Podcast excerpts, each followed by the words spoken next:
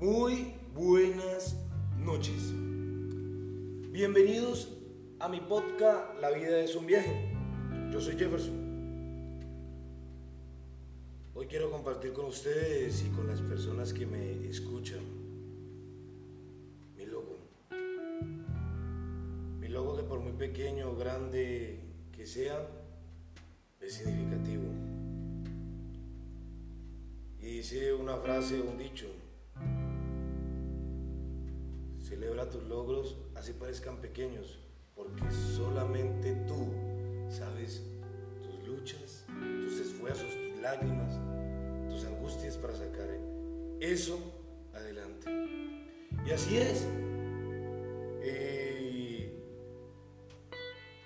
me costó encontrar como la idea adecuada lo que quería hacer, tanto para mi página de Instagram, canal de YouTube y mi página en Facebook.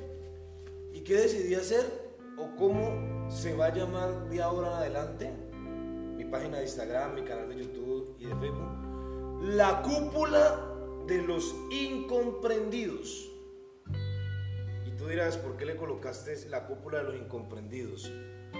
Primero, porque la cúpula suele ser como ese coso fuerte que hay encima de las campanas, como redondo. Y me llamó mucho la atención. Nació después de estar hablando con un amigo. Estábamos hablando de un tema y surgió la idea en donde yo le dije, mira, tú eres incomprendido. Y me vine para la casa después de haberme peluqueado y daba vueltas en mi cabeza eso. Incomprendido, incomprendido, hasta que de un momento a otro nació la palabra la cúpula de los incomprendidos. Y desde ese entonces he querido eh, o tenía el deseo de hacer el logo. Y así fue, lo hice sin pensarlo. Ni un minuto más, ni un minuto menos. Y estoy tan agradecido porque acá en la cúpula de los incomprendidos entra todo el mundo. Todo el mundo hace parte de este grupo. No obligo a nadie a escucharme, ni a que me vea. No. Lo recibo.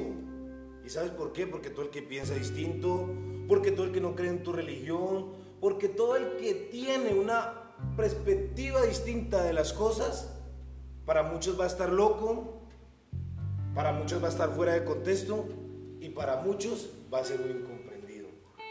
Entonces, estoy celebrando hoy.